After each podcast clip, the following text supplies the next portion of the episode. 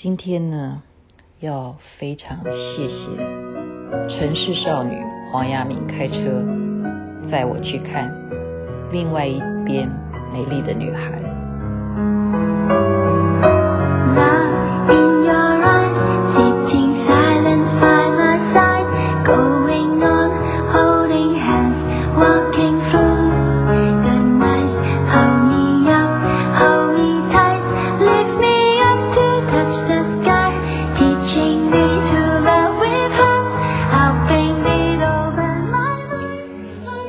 挥动着翅膀的女孩，嗯，我其实好喜欢这首歌曲。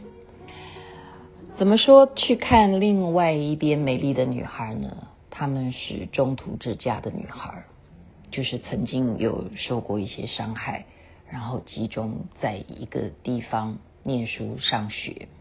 哦，那校长介绍了整个他们的成长的呃辅导的一些情况，我们真的是很感动。还唱歌给我们听啊，就是有一个合唱团，然后一个女孩还接受我的访问。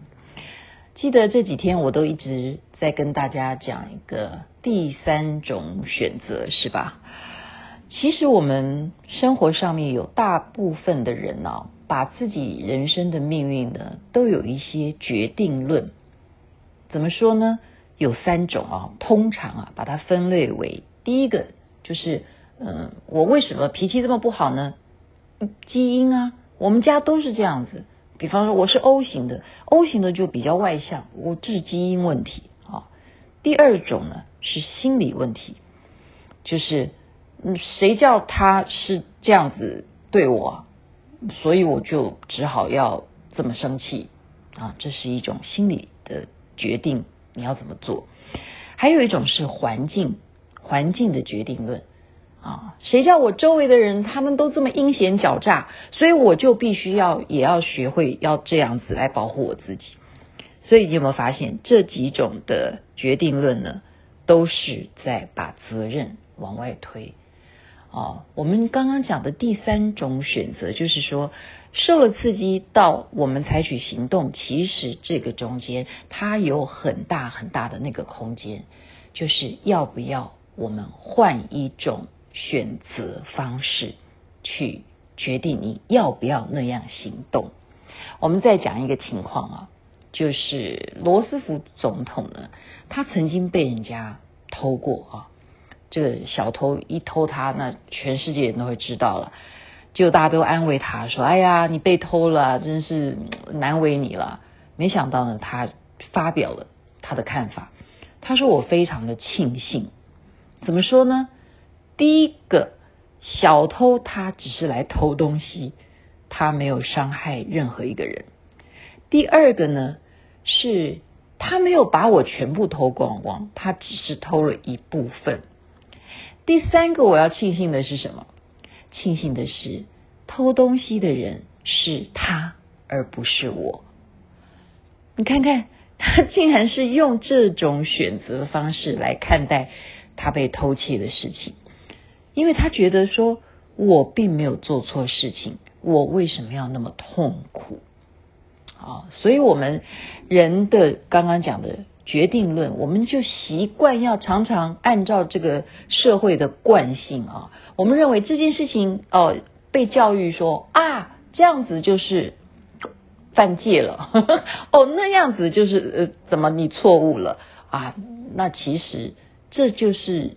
啊，生命当中的一些习惯的决定论。当你遇到了被伤害，或者是说你觉得你的命运怎么那么坎坷的时候，要不要不要那样子想？就是换一种选择的看待啊。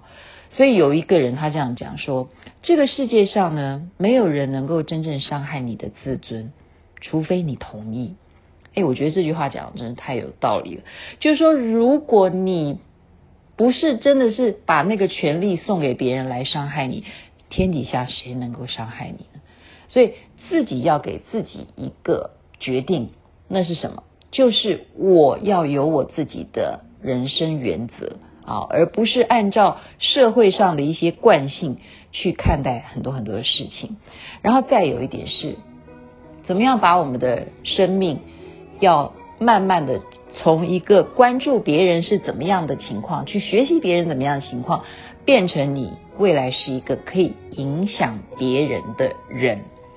也就是说，把我们的注意圈改变成我们是不是可以成为一个影响圈？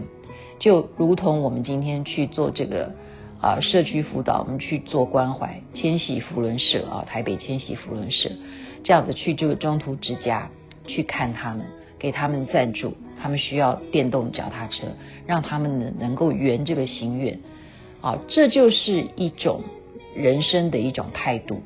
他们愿意啊提出这个要求，我们能够去做的，就让他们能够成为挥动翅膀的女孩，大家都很开心。他们愿意坚强的面对他们的生命，我们就要给他们这一种依赖，这是一个美好的事情。我们一块努力给予对方关怀，祝福大家喽，身体健康，万事如意。南无阿弥陀佛。南无观世音菩萨。